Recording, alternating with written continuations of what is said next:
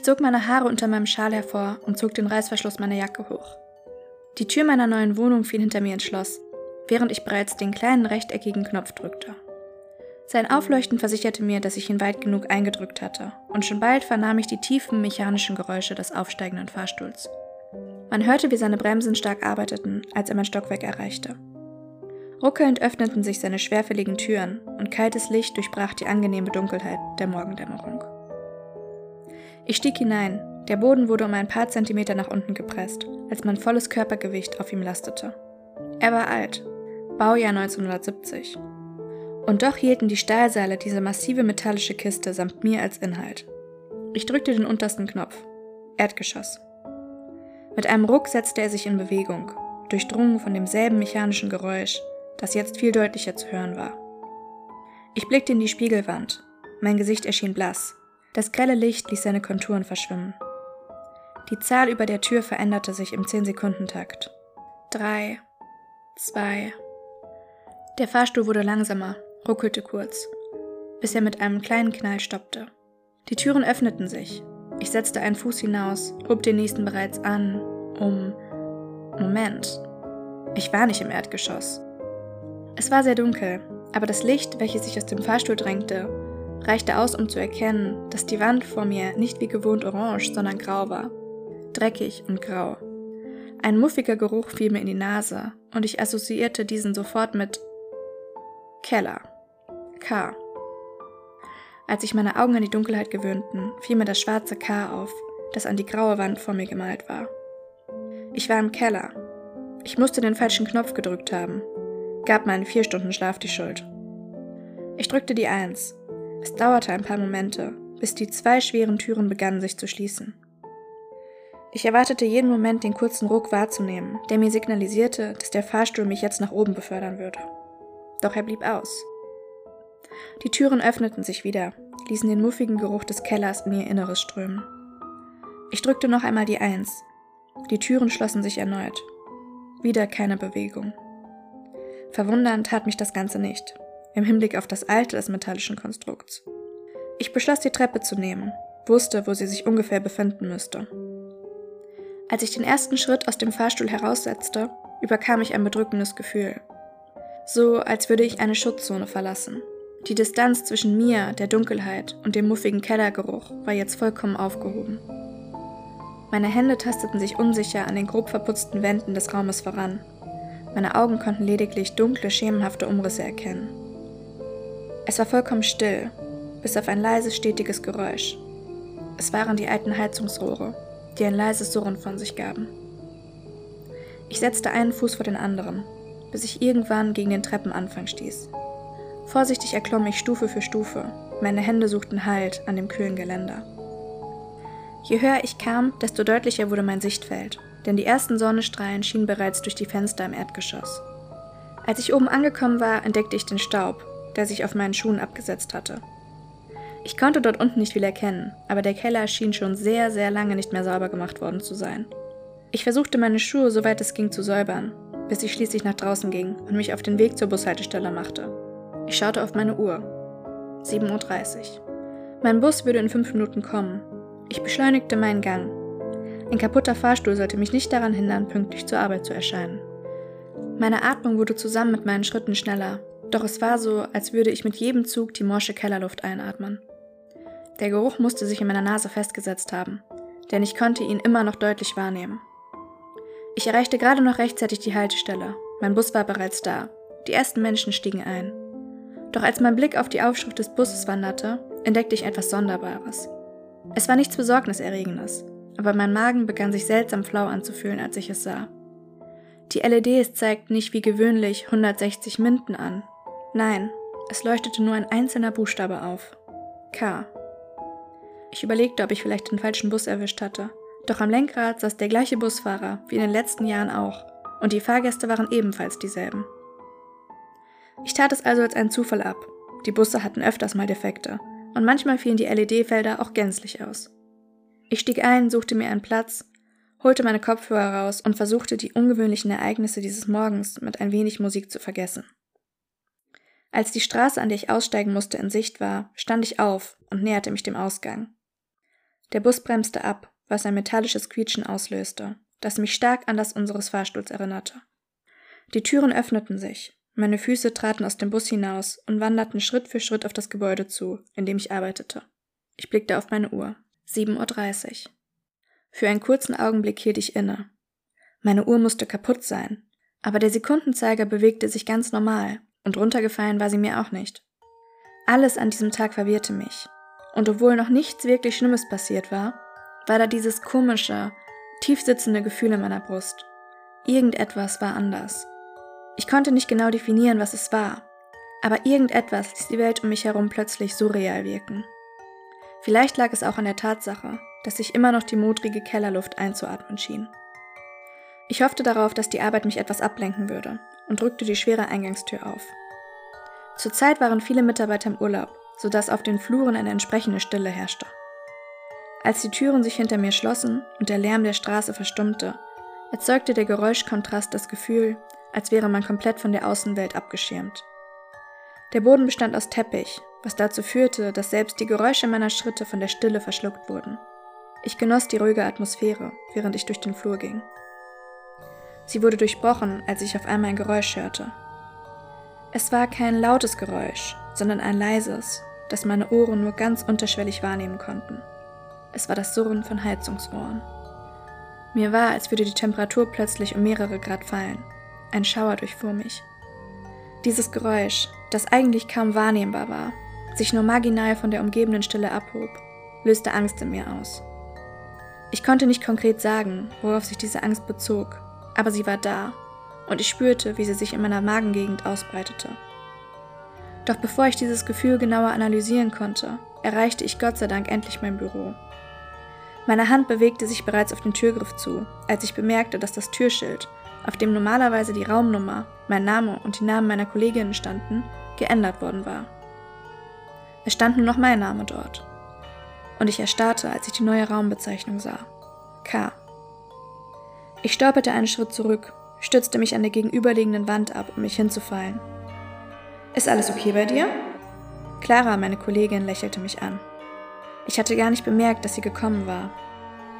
Ich glaube, ich sollte mich lieber hinlegen, entgegnete ich ihr, während mein Körper versuchte, sein Gleichgewicht wiederherzustellen. Als ich die Kraft in meinen Knien verlor und fast hinfiel, griff sie nach meinem Arm, um mich wieder hochzuziehen und aufrecht zu halten. Sie blieb dabei vollkommen gerade stehen, und obwohl ich nicht sonderlich schwer war, hätte mein Gewicht sie eigentlich mitreißen müssen. Aber sie stand dort, perfekt gerade, wie eine Statue. Uff, da ist wohl jemandem schwindelig, was? Das Lächeln auf ihren Lippen wollte einfach nicht verschwinden, auch nicht aufgrund der Tatsache, dass ich gerade fast umgekippt wäre. Ich atmete tief ein und versuchte mit allen Mitteln, mich gerade hinzustellen. Ich hab diese Nacht zu wenig geschlafen. Ich, ich denke, ich gehe lieber nach Hause, wenn das okay für dich wäre. Ihr Grinsen wurde immer breiter, als würde sie sich in meinem Leid ergötzen. Die Sicherheit, die ich zunächst verspürt hatte, weil ich endlich einen vertrauten Menschen sah, verschwand schlagartig. Irgendetwas passte nicht an ihr.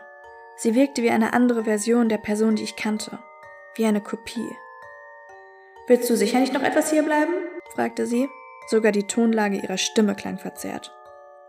Heute stehen noch die Jahresabschlüsse an, und ich habe mich schon seit Wochen darauf gefreut, die mit dir machen zu können. Der letzte Satz brachte mich dazu, ein paar Schritte zurückzutreten. Clara mochte keine Jahresabschlüsse. Clara hasste sie. Ich versuchte zunächst noch ihn zu unterdrücken, doch der Gedanke, dass dies nicht Clara war, rückte immer deutlicher in mein Bewusstsein. Mein Verstand versuchte mir einzureden, dass es hierfür sicher eine logische Erklärung gäbe. Mein Instinkt hingegen sagte mir nur eins. Lauf. Mir war immer noch schwindelig und ich taumelte mit unsicheren, aber schnellen Schritten Richtung Ausgang. Als ich mich umdrehte, um sicherzustellen, dass sie mir nicht folgte, stand sie immer noch da. Sie starrte mich an, mit dem gleichen Lächeln auf den Lippen. Ich riss die Tür auf und lief aus dem Gebäude. Die anfangs so beruhigende Abstinenz von Geräuschen war inzwischen zu einer unerträglichen und beklemmenden Stille geworden, so dass der Straßenlärm eine enorme Erleichterung für mich darstellte. Ich versuchte meine Gedanken zu ordnen, aber sie schienen genauso abstrakt und verzerrt wie meine gesamte Umwelt. Vielleicht, dachte ich, bin ich verrückt geworden. Und ich hätte es gerne geglaubt, dass ich einfach nur wahnsinnig sei. Denn dann hätte ich zumindest eine logische Erklärung für all diese Ereignisse. Aber ich wusste, dass dem nicht so ist. Und ich wusste, dass all das, was ich heute gesehen oder gehört hatte, real war. Viel zu real für einen Traum. Ich wollte einfach nur nach Hause, klammerte mich verzweifelt an die Vorstellung, dass alles wieder normal werden würde, wenn ich mich einfach hinlegte und schliefe. Es kam für die nächsten paar Stunden kein Bus, der mich nach Hause fahren würde, also machte ich mich zu Fuß auf den Weg. In der Stadt schien alles normal zu sein, bis auf diesen Kellergeruch, den ich mittlerweile aber kaum noch wahrnahm. Die Minuten vergingen und ich fing an, mich etwas zu entspannen. Meine Gedanken, die sich zuerst noch wild im Kreis gedreht hatten, legten sich langsam zur Ruhe. Mein Körper schien nach dem Aufruf von heute Morgen erschöpft zu sein. Er hatte schlichtweg nicht mehr die Kraft dazu, die ständige Alarmbereitschaft aufrechtzuerhalten. Dieses angenehme, lähmungsartige Gefühl wurde schlagartig durchbrochen, als mein Handy-Klingelton auf einmal ertönte. Ich zog es aus meiner Tasche und blickte auf das Display. Clara. Ich wusste nicht, ob ich rangehen sollte. Mein eben noch ruhiger Puls erhöhte sich immer mehr. Schließlich klickte ich auf Annehmen. Ich führte mein Handy zögerlich an mein Ohr. Meine Hand verkrampfte sich, so als wäre sie bereit, es jeden Moment reflexartig auf den Boden zu schmettern. Zunächst hörte ich nichts als Stille. Rachel, bist du dran? Ich atmete erleichtert auf. Ihre Stimme hörte sich normal an. Ja, bin ich. Was ist los? Ich wollte fragen, wo du bleibst. Deine Schicht hat bereits vor einer halben Stunde angefangen. Der Satz löste gemischte Gefühle in mir aus. Immerhin wusste ich jetzt, dass die wahre Clara existierte und dass ich irgendwie Kontakt zu ihr aufnehmen konnte. Aber es bestätigte auch, dass die Person von vorhin, wenn es überhaupt eine Person war, definitiv nicht Clara war. Und es warf eine Frage auf, die Panik in mir aufsteigen ließ. Wer oder was sind die Personen, die ich jetzt gerade um mich herum in der Stadt sehe? Ich legte auf. Ich fühlte eine tiefe innere Verzweiflung. Ich war dieser Situation völlig ausgeliefert. Wie ein Kind, das mit einer unbekannten und furchterregenden Situation konfrontiert wird, hatte ich nur noch einen Willen. Ich wollte möglichst schnell an den Ort, der mir am meisten Sicherheit schenkte, nach Hause. Ich beschleunigte meinen Gang, bis ich irgendwann bemerkte, dass ich mich verirrt hatte, unfähig dazu, auch nur irgendeinen klaren Gedanken zu fassen. Selbst die Stadt an sich schien sich zu verändern. Es schien auf einmal Häuser und Straßen zu geben, die da vorher noch nicht gewesen waren. Ich holte mein Handy wieder aus meiner Tasche und öffnete Google Maps, in der Hoffnung, so nach Hause zu finden. Doch die App zeigte mir an, dass ich schon zu Hause sei. Ich aktualisierte die Ansicht. Mein Standort veränderte sich nicht. Ich lief ein paar Meter und aktualisierte die Ansicht erneut, wieder erfolglos. Google Maps war fest davon überzeugt, dass ich mich die ganze Zeit über in meinem Mietshaus befand. Ich begann leise Befürchtungen zu entwickeln, was dies zu bedeuten hatte, aber verdrängte sie gleich wieder. Ich ging einfach weiter geradeaus, ohne zu wissen wohin, ließ mich ganz vom Strom der Fußgänger mitreißen. Mein Körper funktionierte nur noch. Ich atmete und setzte einen Fuß vor den anderen. Mein Verstand hingegen war wie ausgeschaltet, denn er konnte mit seiner Umgebung nichts mehr anfangen. Ich schaltete auf Durchzug. Ich muss einige Stunden so durch die Stadt geirrt sein, denn auch wenn meine Uhr immer noch 7.30 Uhr anzeigte, taten meine Füße weh. Schließlich fingen die Straßen wieder an, mir bekannter vorzukommen. Ich wusste ungefähr, wo ich war, und schon bald erblickte ich das graue Dach meines Mietshauses. Ich war in meinem gesamten Leben noch nicht so erleichtert gewesen, wie als ich dieses Gebäude betrat. Der Fahrstuhl schien so, als hätte er auf mich gewartet, doch ich nahm lieber die Treppe. Es ging schon immer irgendetwas Unheimliches von ihm aus, und ich wollte nicht wissen, was passieren würde, wenn ich ihn heute benutzte. Oben angekommen, eilte ich zu meiner Wohnungstür und schloss sie auf.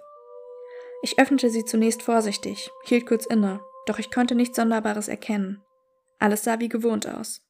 Ich lief einmal durch meine gesamte Wohnung, um sicherzustellen, dass wirklich alles beim Alten geblieben war und da fiel mir auf, dass selbst der muffige Kellergeruch verschwunden war.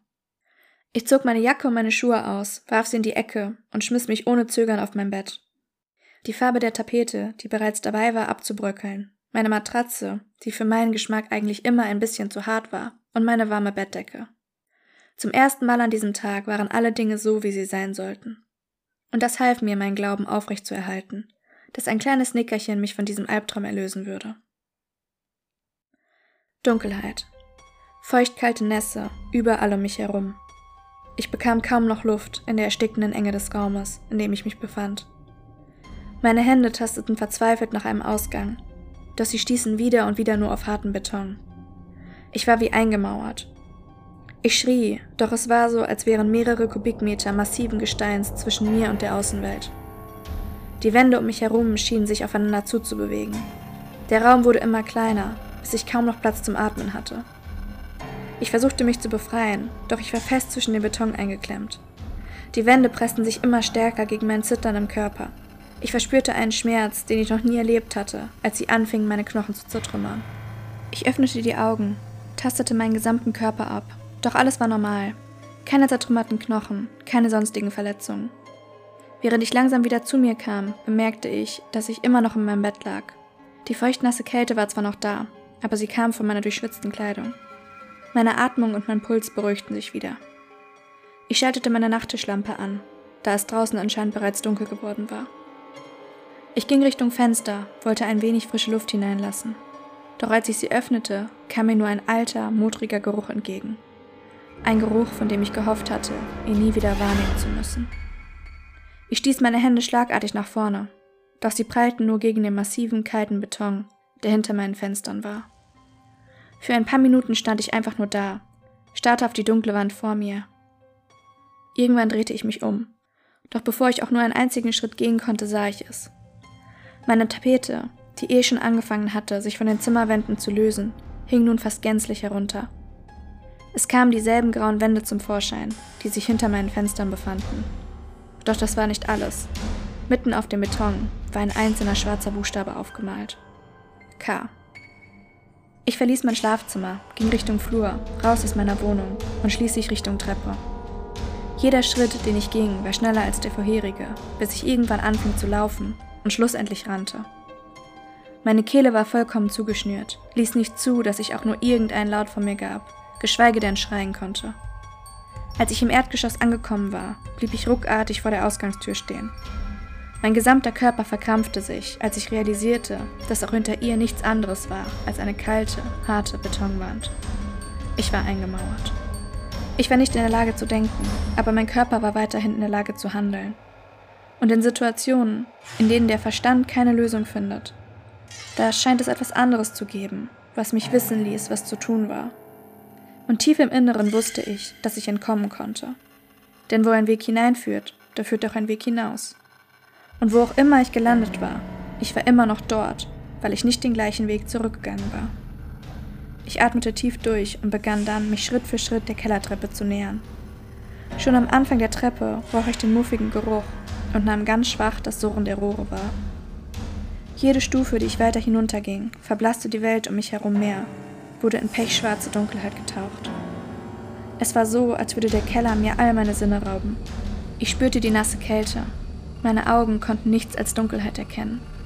Das Surren der Heizungsrohre übertönte jedes andere Geräusch. Ich roch den Kellergeruch penetranter als je zuvor. Und mir war so, als verspürte ich den Geschmack von Schimmel und modrigen Wänden auf meiner Zunge. Ich tastete mich wieder am Putz entlang, während meine Sinne den Keller mit jedem Schritt intensiver wahrnahmen. Ich hielt es fast nicht mehr aus, als meine Finger plötzlich einen kleinen quadratischen Plastikknopf erfüllten. Adrenalin schoss in meine Adern. Ich riss meine Augen panisch auf, während meine Hände fast schon gewaltvoll auf den Knopf drückten. Ich ließ sie nicht los, bis ich es plötzlich hörte. Das metallische, dumpfe Geräusch des Fahrstuhls, wie er immer näher kam. Es durchbrach das alles beherrschende Geräusch der Heizungsrohre, und es schien so, als würde es auch die Kraft, die von diesem Keller ausging, durchbrechen. Die Sekunden, die ich auf ihn wartete, schienen wie eine Ewigkeit. Doch ich hatte jetzt die Stärke gefunden, diese Ewigkeit durchzustehen. Und als der Fahrstuhl endlich angekommen war und seine Türen öffnete, durchbrach das ausströmende Licht auch die Dunkelheit des Kellers. Die Türen waren noch nicht vollständig offen, doch ich zwängte meinen Körper bereits in die enge Kabine. Doch es war noch nicht vorbei. Der entscheidende Schritt stand mir noch bevor. Ich drückte die drei. Die Türen schlossen sich. Ich wartete. Nichts. Ich drückte erneut die drei, diesmal mit aller Kraft. Die Türen schlossen sich, und öffneten sich wieder. Ich war kurz davor, einfach zusammenzubrechen. Meine Knie begannen zu zittern und ich spürte, wie ich anfing zusammenzusacken. Doch kurz bevor ich fiel, löste sich der Kloß in meiner Kehle und ich schrie. Ich schrie lauter, als ich jemals zuvor geschrien hatte. Ich schrie mitten in diesen schwarzen, leeren Raum. Es waren keine spezifischen Worte, es waren lediglich Geräusche, die meiner Kehle entfuhren. Ausdrücke all der Gefühle, die ich bis dahin unterdrückt hatte. Ich schrie, bis meine Stimme brach. Und in dem Moment, in dem die Stille dabei war, wieder Überhand zu gewinnen, schlossen sich die Türen erneut und ich merkte, dass ich mich bewegte. Nach oben. Als der Fahrstuhl stoppte und sich seine Türen öffneten, strömte das angenehme Licht der Flurlampen mir entgegen. Ich rannte zurück in meine Wohnung, in mein Schlafzimmer und wäre fast hinausgefallen, als ich mich über die Fensterkante lehnte. Denn alles, was sich jetzt hinter ihr verbarg, war weites Himmelblau und der Geruch von frischem Laub an einem Herbstmorgen. Ich schaute auf meine Uhr. 7.32 Uhr. Und ich konnte schwach erkennen, wie der Minutenzeiger sich wieder bewegte. Ich weiß immer noch nicht genau, was das da unten war. Aber ich habe es gebrochen, als es versucht hatte, mich zu brechen. Ich erwarte nicht, dass mir jemand darauf etwas antworten könnte. Aber ich muss es irgendjemandem erzählen. Ich wäre nicht überrascht, wenn Sie jetzt denken, ich wäre durchgedreht, aber ich denke nicht, dass Sie verrückt sind. Also glauben Sie die Geschichte? Nun ja, als der Vermieter des Hauses kann ich Ihnen nur sagen, was ich weiß. Vor Jahren, aber das ist schon sehr lange her, wurde in diesem Keller eine Leiche gefunden. Ich kenne nicht alle Details, da das Haus damals noch nicht in meinem Besitz war. Aber demnach zu urteilen, was ich gehört habe, handelte es sich hierbei weder um einen Mord noch um einen Selbstmord. Der Mann, der damals gefunden wurde, war einfach verdurstet. Er hätte jederzeit einfach die Treppe nach oben nehmen können oder den Fahrstuhl. Aber es schien, als wäre er dort unten gefangen gewesen. Aber dass sie dort unten waren, ist eigentlich vollkommen unmöglich. Der Knopf im Fahrstuhl, der ins Kellergeschoss führt, ist eigentlich schon seit Jahren deaktiviert. Naja, anscheinend ja doch nicht. Verstehen Sie mich nicht falsch, aber selbst wenn er funktioniert hätte, es ist einfach nicht möglich, dass Sie im Keller waren. Wieso das denn? Nach den schrecklichen Ereignissen damals ließ der Vermieter des Hauses den Keller komplett zumauern. Selbst wenn sie mit dem Fahrstuhl nach unten fahren würden. Sobald seine Türen sich öffnen, würden sie nichts anderes als eine massive Betonwand sehen.